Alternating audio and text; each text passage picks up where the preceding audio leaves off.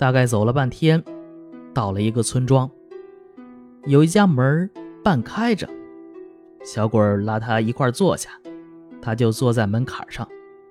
这小鬼乘他不备，把他推到门里去了。他惊魂刚定，一看呢，自己已经变成了一个婴儿。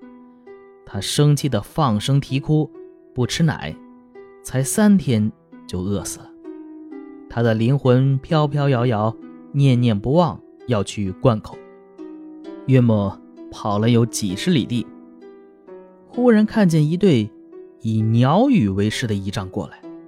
旗子和长戟遮满了道路，他穿过道路想避开车队，不料还是冲翻了仪仗，被前导的马队抓住，捆起来，送到那车子前面。西方平抬头一看，只见车子里坐了一个青年人，仪表堂堂，很是魁伟。那人问西方平：“你是何人？”西方平。满腔冤屈愤怒正无处发泄，而且猜测这个人一定是个能够行使权力、与人祸福的大官于是详细的控诉了自己所遭受的苦难。车里的青年人命令给他松绑，让他跟在车后面走。不一会儿，来到一个地方，路边上有十几个官员前来迎接。那青年跟他们一一打招呼，然后他指着席方平对一个官员说：“这是下方的人，正要到你那儿去告状，应该马上替他明断是非。”席方平向侍从一问，才知道车子里坐的是玉皇大帝的皇子九王爷，他嘱咐的官员就是二郎神。西方平看到二郎神身躯修长。长着络腮胡子，并不像世间传说的那样。九王爷离开后，西方平跟着二郎神来到一处衙门，只见他父亲和那姓杨的，以及那些阴曹地府的差役都在。过了一会儿，从囚车里又走出来几个人，却是阎王以及郡城隍和县城隍。经过当堂的对质，西方平所说的。都不假。那三个官员吓得战战兢兢，像是趴在地上的老鼠。二郎神提起笔，马上做了判决。没多久，堂上传下判词，命令涉及此案的人一同来看。判决如下：查的阎王，担任地府的王爵，深受玉皇大帝的恩赐，本应该廉洁奉公，作为官僚们的表率。不应当贪赃枉法，招来非议，但他却耀武扬威，突然夸耀自己官爵的尊贵，狠毒贪妄，竟然玷污人臣的操守，斧砍刀削，剥削敲诈，弱小的百姓皮骨都被榨尽了，像鲸吞鱼、鱼吃虾一样，恃强凌弱，百姓的生命像蝼蚁一样可怜。只当引来西江水为你洗肠子，就应烧红东墙的铁床，请你尝尝做法自毙的滋味。郡城隍、县城隍，身为百姓的父母官，奉上帝的命令来管理民众。虽然官职低微，但是鞠躬尽瘁的人不必折腰。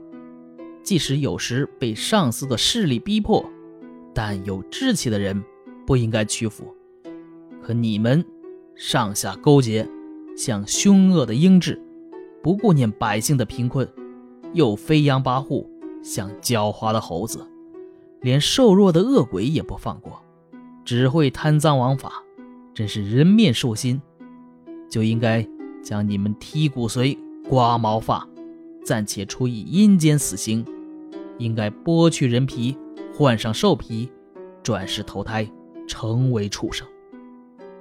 差役既然在阴曹地府当差，本就不是人身，只应在衙门里做善事，或许还能再生为人。怎可以在苦海中兴风作浪，更加犯下弥天大罪，恃强横暴，脸上像蒙了霜一样冷酷无情，横冲直撞，疯狂嚎叫，像猛虎一样堵住了大道，在阴间大发淫威，使人们都知道玉立的尊贵，助长昏官的残酷暴虐，使大家像害怕屠伯一样害怕昏官。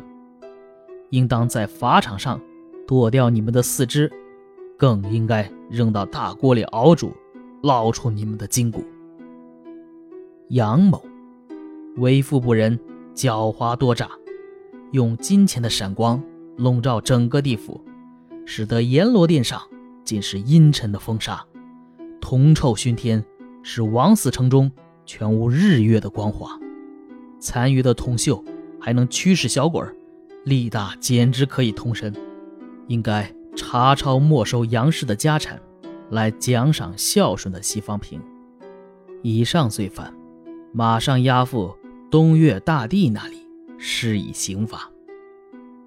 判决书看完，二郎神又对席莲说：“考虑到你儿子孝顺有义气，你生性善良而懦弱，再赐你阳间寿命三十六年。”然后就派两个人送他们回家。喜方平便抄下判决书，一路上父子俩共同诵读。到了家，西方平先苏醒过来，让家人打开父亲的棺材来看。这僵冷的尸体还像冰一样。等了整整一天，身体才渐渐温暖，复活过来了。等再找那份判决书，却已经没有了。从此以后，席家日益富裕起来。三年的功夫，良田遍地都是，而杨家的子孙后代却衰败了。楼房田产都被席家所拥有。乡里的人有的想买他家的田产，夜里就梦见神人呵斥道：“这是席家的东西，你怎么能够拥有？”开始呢，大家并不是很相信。等到耕种以后，一年下来却颗粒无收，只好又卖给西方平家。而西方平的父亲也活到九十多岁才去世。意思是说，人人都说有西方极乐世界，却不知道生和死是两个世界，意识知觉都模糊了，而且不知道从什么地方来，又怎么知道到什么地方去？何况还死而又死，生而又生呢？但忠诚孝顺的志向一旦确定了，却永远清醒，不会改变。奇特呀，西方平是真的伟大。好，这篇就讲完了啊。这讲的是啊一个人啊替他父亲在阴间告状的事儿啊。《聊斋志异》中呢有许多揭露封建社会吏治黑暗的篇章，这些篇章有两个共同特点：其一呢，表现了蒲松龄对封建社会。整个司法机构的清醒认识。其二呢，这些篇章中的主人公不仅是受害者，同时又和这些贪官污吏进行坚决的斗争，并取得最后胜利的英雄，是命运的强者，也是复仇的硬汉。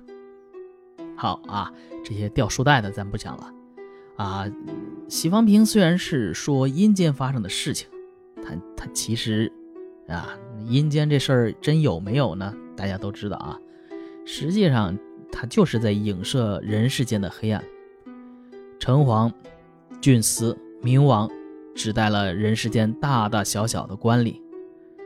而事件的起因呢，其实也就是地方豪强地主勾结官府，欺凌百姓的曲折反应。西方平在揭露这个吏治黑暗方面是相当深刻的。啊，尤其这封建社会嘛，他不是抨击所谓的一两个官吏的贪赃枉法，而是从狱吏、差役到城隍、郡司，最后直接到阎王。啊，咱们看老蒲以前写的小说啊，他无论再怎么黑暗，基本上到了阴间，到了阎王这一步，那就应该算是秉公执法了。但是这一篇却不是。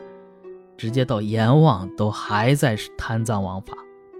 最后靠玉皇大帝的儿子来把这事给解决了，把整个封建社会整个司法系统进行了剖解，是封建社会整个司法系统的白丑图。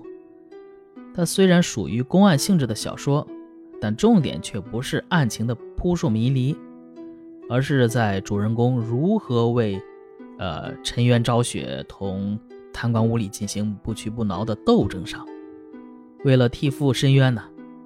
人世幽冥的间隔挡不住他，官府的迫害吓不倒他，这残酷的刑罚也摧不垮他，千金贿赂，啊，还有百岁之寿也哄骗不了他。他就是身为婴儿，啊，也念念不忘复仇，最后三日就饿死了，而且呢，饿死了，魂儿还不忘我要去灌口。也就是灌江口二郎神的地方，他呀确实像作者所评论的那样，忠孝之定，万劫不移。嗯，呃接着向上价值啊，就西方平同封建司法黑暗所进行的不屈不挠的斗争而言，就他大愿未报、寸心不死的坚持精神而言，也就他威武不能屈。富贵不能淫的英雄气概而言，西方平这形象体现了咱们中华民族富于斗争精神的民族性，对于封建社会中受压迫、受凌辱的人民，有着多方面的启迪，具有强烈的教育意义。甭看咱们平常说嘻嘻哈哈、嘻嘻哈哈的，真要，呃，真要上价值，你要说我就是从高屋建瓴的来看这些小说，它最后确实是这样。好，这篇就讲完了。我是小老肖，咱们下一篇接着聊。